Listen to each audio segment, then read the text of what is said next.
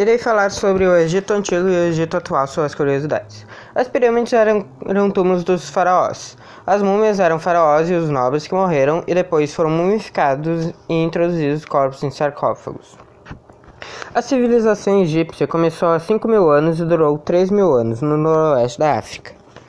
Um dos faraós mais famosos foi a Cleópatra, que foi, além de rainha, diplomata, comandante naval, linguista e escritora de tratados médicos. O outro faraó importante foi Tutankhamon. Não, agora falarei sobre o Egito atual. Não usam tela de proteção nas janelas, os ônibus muitas vezes não param, não podem beijar, abraçar e no máximo dar amor e mesmo assim corre o risco de ser abordado pela polícia. polícia.